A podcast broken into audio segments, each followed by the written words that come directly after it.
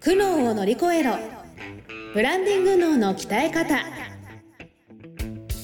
この番組は日々挑戦を続ける経営者の皆さんに向けて会社のブランディングに関するお役立ち情報をお届けしていくトーク番組です。これまで200社以上の相談支援をしてきたコーポレートブランディングの専門家宮前みゆきが分かっているようで分からない。ブランディングのポイントについて分かりやすく解説していきます。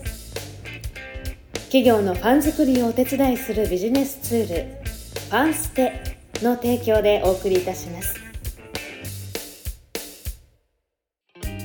い苦悩を乗り越えろブランディング脳の鍛え方第18回スタートさせていただきます。ナビゲーターのトーマス J トーマスです。よろしくお願いいたします。はい18回始まりましたけれどもこの番組はですね、まあ、ブランディングって一体何なんだと。そういうのをですねトーマスを教えてほしい。そしてトーマスと一緒に教えてもらう人、えー、リカちゃんこんにちは。はいこんにちはリカです。お願いします。今日もねブランディングについて教えてもらいましょうね。教えてください。ね教えてください。で教えてもらうのがですねこの方です。宮前みゆきブランディング研究所から参りました宮前みゆき姉さんよろしくお願いいたしますはい、皆さんこんにちは。えー、宮前みゆきブランディング研究所の宮前です。よろしくお願いします。ね、宮前みゆき姉さんよろしくお願いします。はいなんかね、やっと9月に入って9月に入ってきましたけれども、はい、なんか暑いですね世の中は。まだまだね。なんかもうそれで、それで疲れちゃってもうえ、あ、そうなの？夏バテ？夏バテ？若干夏バテ気味なんですけど。そうなの？ね、そんな中、まあ、ここね、何週間かミッション、ビジョン、バリューから始まり、パーパス経営から始まり。カロリー高い、ね。高い高い。考えることいっぱい。考えることいっぱいですもん。うん、整理しなければ自分自身。ちょっと混乱させちゃったかしら。はい、ちょっともうそう、ね、ちょっと考えるきっかけとしてね、先週も言ってま、言ってくれてましたけど、あの事例というかね、どういうのが皆さんの企業考え事例ね、そういうの聞きたいなそうなんだよ。その事例をさ、なんかこう、一般の企業、まあ皆さんもネットで調べたら見られるものと。あとはなんか実際のお客さんとはこういう感じで決めたりしてますとかお話しした方がいいのかなってちょっと前回前々回見ててイメージしやすい。なんか混乱してるなってあの二人の表情を見て思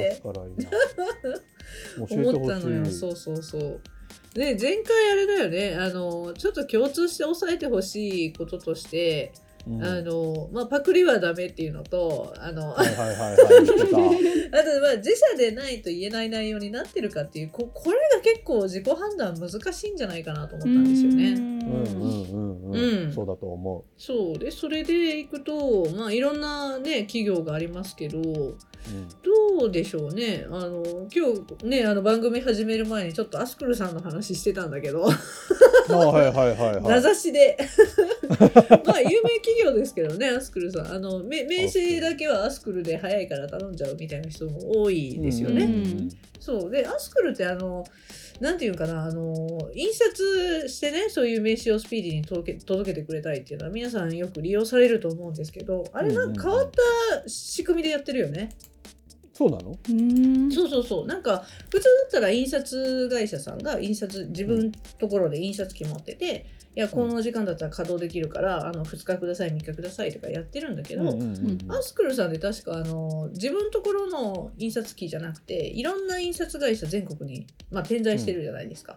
うん、で、その、いろんな会社さんの稼働してない印刷機が稼働してない時間を使わせてくださいって言ってそれで無駄がなくなるようにしてるようなシステムなんですよ。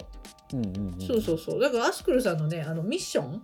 ミッションがね、うん、あのいつでもどこでも誰にでもっていうねあのすごい覚えやすいミッションを掲げてらっしゃいまして、覚えやすい。そうそうそうでそれはなんかすごいまあなんていうのかないつでもどこでも誰にでもってなんかすごく、うん、字面としても覚えやすいしなんか一見ポップだな、うん、多いっていう感じではあるんだけどまあ紐解くとやっぱり欲しいものを欲しい時にうん、どういう方でもね、あの、素早くお届けするっていう、そういう生活インフラみたいなものを、そうやって、うん、なんていうの、自社でこう、機械を持たずに、他社の機械の無駄をこう、なくす形で、あのエ、エコな形で、要は、実現してるっていうことだよね。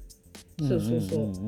でそういう意味では本当にあのいいミッション掲げてるよね。そうね、うん。確かに。えー、いつでもどこでも誰にでも一回言われたら覚えられるもんね。そうね。そうだよね。だからまあその辺が自社でないと言えない内容って結構あって、まああとはなんだろうね。ゲーム機とか売ってるあのゲオさんねわかりますゲオホールディンはいはいはいはいグスさんとかのミッションだと,、えー、とポケットマネーで楽しめるレジャーっていうそういうミッション掲げてますね。ポケットマネーですよね。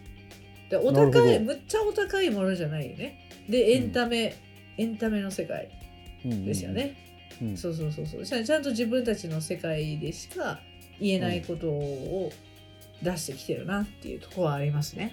なうまいこと言いますね。でもね、ポケうんットマネーで楽しめるレジャー。そうそうそう。だから価格帯もちょっと想像つくじゃない？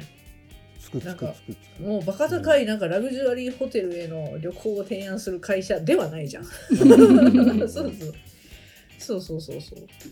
なんかそういうのとかね、まあリクルートさんはね、前回言いましたけど、うんそうそう。あとはね、なんか銀行とかは面白いよね。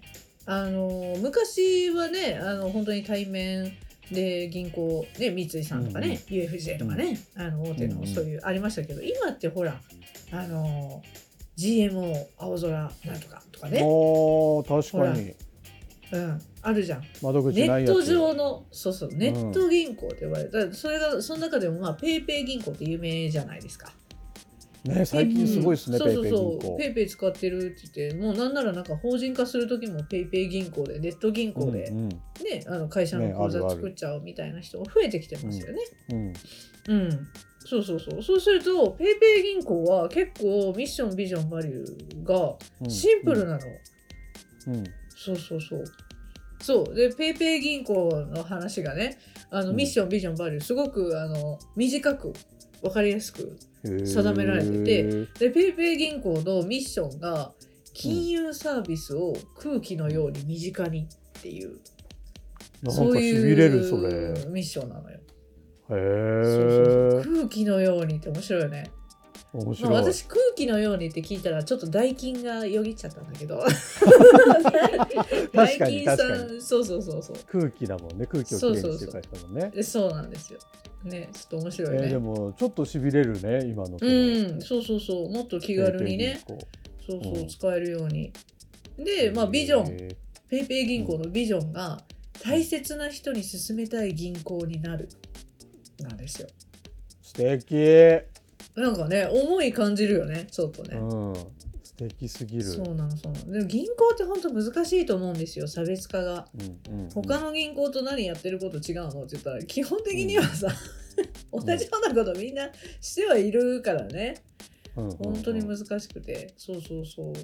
そんな感じでうまく決めてるよね、すげえそうでもなんかあんまりこう壮大なことは言言わないんだね。そうだね。ペイペイ銀行はそうだよね確かに。そうそう本当にもう少しそれぐらい具体的な感そうじでそうそうそうだからやっぱ事業がこのうん。そうそう。事業が狭かったりとかすると、うん。割と具体的に決めれると思うんですよね。うん、だからその前回ね抽象度高すぎるとポエムになっちゃうよ。っていう話しましたけどまあポエムにはなってない、うん、なってない。よね、うん。そうそうそうそうとかねやっぱ抽象度高めなきゃいけないみたいななんかビジョンとか言われると。そうだから気持ちもあるそうなのそうなのそれって多分ネットで調べた時に大企業しか、あのビジョンとか公開してないじゃないですか。うんでそれを見て中小企業が後追いかけるからうん。なんかビジョンってポエティックな感じなんだって思い込むんですけど、うんうんうんうん。そうではないと思うしもっと具体的に語れるんだったら大企業も語った方がいいとは思うんですよ私もね。うんなるほどなるほど。うん、やってることが多すぎるからなんかこうそうどうしてもねポエムグループ化して、チうックにんホールディングス化するとねだから前々回かな？パナソニックホームズっていう話ね出てきましたけどパナソニックさんなんか本当にねあのいろんなことやってるからそのうん。ホームズに限ってはこの理念だけどって言ってその住宅業界以外のことだったらじゃあ電化製品だったらこうとかねなっちゃうと思うんで、うんうんどうしてもパナソニック全体ホールディングスグループ全体のビジョンってなったら抽象度そりゃ高くなるよねっていう気はしますなるね。ほどね。うん、そうそう。だから今アスクルと PayPay銀行と喋ったけど。あとなんだろうねあのブログみたいなのあのノートっていうサービスあるじゃないですか。うんうんうんあるある。ね。あれ利用してる人結構多いと思うんだけどノ,、うん。ノートもあのノートの会社さんもねビジョン結構面白い。あの、ビジョンとミッションを定めてて、あのビジョンはねノートがあることであの人々が本当に伝えたいことに専念できるようになるっていうビジョンですね。うん。そうそうそう。だからいろんな人が自分で自分の情報を発信するじゃない？自分の気持ちとか自分の思いとか自分の論理とか、そうそれがビジョンになっていてそういう誰もがそういう伝えたいことを言えるような社会を作ろうとしてるんだろうなっていうのがビジョンから読み取れますよね。うん、でそのノートのミッションが誰もが創作をこう始めて続けられるようにする。でそのためのプラットフォームをこう届けていくみたいな感じだよね。おうお。んそうそうするといいよね。なんか具体的でもあるし抽象度もまあわりかし高いし。そしてなんかみんなすごくいいことを言うね。なんかうんちょっとししびれる聞いてあら好きになっ感動ちゃう。してるやん。うん。いいやん。すごく上手なそう。そう、うん、でそうすねそうそうそう。ねえでもここにたどり着くまでにはすごい案出ししてると思うよ。うなるほどんね。そうそうそう。へえ。え姉さんはどどうやって作っていくの？こういうの。あこういうの？こういうのも本当にまあ作り方もねあのなんていうのかな一緒に壁打ちしてキャッチボールしながらそれこそ付箋に案を書いて、あのホワイトボードとかに貼って一緒にやりたいっていう社長もいればやっぱ俺はそういう創作活動はマジで無理やから俺,、うん。俺あの質問してくれたら俺話すから、うん。え何個か案出してくれっていう人と分かれますね。なるほどね。そうそうそう。自分でなんか物考えたり物を書いたり作ったりねするのがお好きな方であればぜひうん。あの私はどちらかというと参加していただきたいしやっぱりそのうんうんうん。パクリダメよっていう話してる通りうんうん。その人の中から出てきてる言葉じゃないと独自のものにはなりにくいのでうんうんうん。できれば参加してほしい。でやっぱりそれが難しいっていう方もいらっしゃるからその場合にはなんかうーんどうだろうね。あのインタビューみたいな感じ。あうん。の反省をちょっと聞かせていただいたりそもそもなんでこの会社やってんの？とかうん。あの社長のお人柄から紐解けますよね。うーん。うんでなんか反省振り返るなんかあの自分自分史作ろうとかいう、うんなんかそういうワークショップって結構あるじゃないですか。あるあるある見たことある。うん、でもあれもなんかで自分年表を作って終わりみたいなあすごいなんかクリアになりましたって言って終わるけどそそこから理念作らないといけないんでこちらの場合は。ううんそうするとやっぱりあの幼少期とか学生時代こうだとか話す内容は変わるんだけどなんかトラブルトラブった時にずっとこの人ここにこだわってるなみたいなこととかその人なりの価値観っていうのが出てくるんですよ。ほうすげえ、うんそんなところまでヒアリングするんだ。そうそうそうそう。いやでもすごいああの最近まあある企業のね社長さんが、あのどうだろうねあのいろんなこう自分の親が夫婦喧嘩してた時の理由とかうんでそれがへまあ子育てしてる方は分かると思いますけどあのん。大体揉める時って子供の子とかお金の子とかでこうギャンギャンギャンギャンなるわけよ。でそれを見てて子供はあじゃあお金があったらいいのかとかね思ったりして絶対に将来あの儲けてやるみたいな金持ちになるんだとか思ったりとかね、でもしくは学生時代にこうなんか先輩からいびられてとかなんかそういうことが辛いことがあった時にいつか見とけよみたいな。なんかこううん。負けん気でずっと来てるみたいな。うん。なんかその出来事は変わってるんだけどその時にどう思ってどういうふうに対応するかっていうのはその人らしさじゃないですか。はいはいはい。でその社長はずっと言ったらその困難と対峙した時にずっと逃げずに真正面からいつか見とけよいつか見とけよっていう感じで、あの歯を食いしばって努力して今があるみたいな感じだから、うんまあ社員に対してもとか利用者さんとかに対しても、あのなんだろうな、うん、僕たちはどんな環境どんな立場の人間でも、うん、困難に打ち勝つことはできるんだっていうのをどこかに盛り込みたいっていうのが出てきたり、うん。そうそうそうそうでそれは無関係なようでいて全然つながってる、すごい、うん、めっちゃ引き出すのね社長から。めっちゃ引き出します。だから一回本当にだから最近も4時間2時間喋りましょうかって言って気づいたら4時間半とか。倍以上。もうなんか夕方になっちゃっすてごそうだからなんかね、カフェの人からねもうもうあ営業もう終了です。とか出ててくださいとかー追い出される。すいませんとか言って。追い出されましたすよごいな。でもそこまで引き出してもらえたらなんかなんとなく見えてきそうな感じしますね、うん。自分の中のビジョンなりそうそうそうそう。理念なり、それがなんか軸になってるよね。なんかるほどね。経営者としての軸でもあるけどそう人間としてのい生き方の根本みたいなものうんをちゃんと自分のやってる今やってる事業会社にもちゃんとこう連動させて軸を作っていくとあのなんていうかな。こうそそこまでやれば社員に語れるんですよ。堂々と。うんうんうんうん。パクリじゃ語れないよね確かに。そうそうそう。浅い感じになっちゃうねパクリだと。そうそうそう。うん。正論なんだけどじゃあなんでこれが生まれたのかっていうそこは語れないじゃん、はははい。確かに。でもちゃんと自分の人生紐解いてたらいやいや俺自身がこういう生き方してきてこういう苦しみがあったけどお前らにはそういう苦しみを味わってほしくないからこうなんだとか、なるほどね。ななんかその人なりの論理ではい伝えられるから、だからそれができるからブランド会社のブランドっていうものが社内に浸透していくんだよね。んそうそうそうだから社長が自分でそれを堂々としこういううちこういう理念でやってるんですっていうのを喋りたくなるものじゃないとまず浸透しないのよ。確かに確かに、そうそうそうそう。そうすると足並み揃わないじゃん。なんかあれは社長が勝手に決めただけみたいな。またうちの会社の社長なんか変な事業やり始めたなーって社員に思われるだけですよ。確かにうん。そっかそれを事前にやっぱ言語化してうん、社員にこう浸透させておくことで、そういうふうに思われずに意味をそうそうそうそう理解してもらいやすくなると。そう社長自身がこういう生き方してきたしそういう思いがあるからこの事業が生まれてるんだなでこの事業を続けてるとこういう社会になるんだなってすごいうちの会社ええことしてるやんってなってあの社長確についていこうみたいかになるほどね。ななるわけですよ。へえいやーもうなおさらあれだわ姉さんが手放せなくなるやんこれ。なるやん。なるやん。なるやん。いやもういつでもお待ちしてます。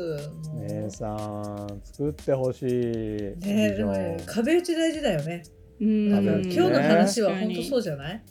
これ一人ではやっぱり。難しい絶対できないと思う一人で。うん。そう。いやもうリスナーの皆さんもそろそろいいですよ姉さんにお願いって言って 概要欄に番組の概要欄にですね番組の LINE 公式アカウント、まあ、番組というかファンステップの LINE 公式アカウントの登録用のリンクがありますんでですね、そこから友達追加していただいて、えー姉さんにねあの、うんぜひ一回あの2時間お茶しましょうって言って4時間お茶してみたらいいと思いますよ、倍になる。倍になる。倍になるんで、あのぜひいっぱい絡んできてください。そしてこの番組へのですね感想だったり質問だったり相談だったりそういったものも、あの気楽にあの LINE からメッセージで送るだけで届きまして、この番組でも取り上げさせてもらうので、えー積極的にですね送ってきていただけたら嬉しいなと思います、えー番組どんどん盛り上げていきたいのでぜひぜひ絡んできてください。というわけで「苦悩を乗り越えろブランディング脳の鍛え方」第18回以上で終了とさせていただこうと思います。うん皆さん今日もありがとうございました。ありがとうございました。はい、来週もよろしくお願いします。よろしくお願いします。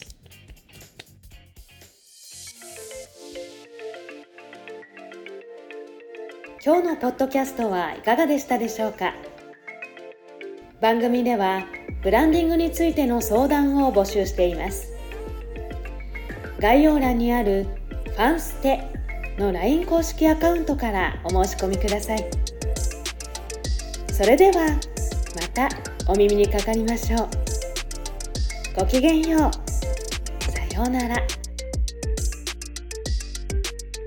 この番組は提供企業のファン作りをお手伝いするビジネスツールファンステ。プロデュースライフブルームドットファン。ナレーションゴーマフーコがお送りいたしました。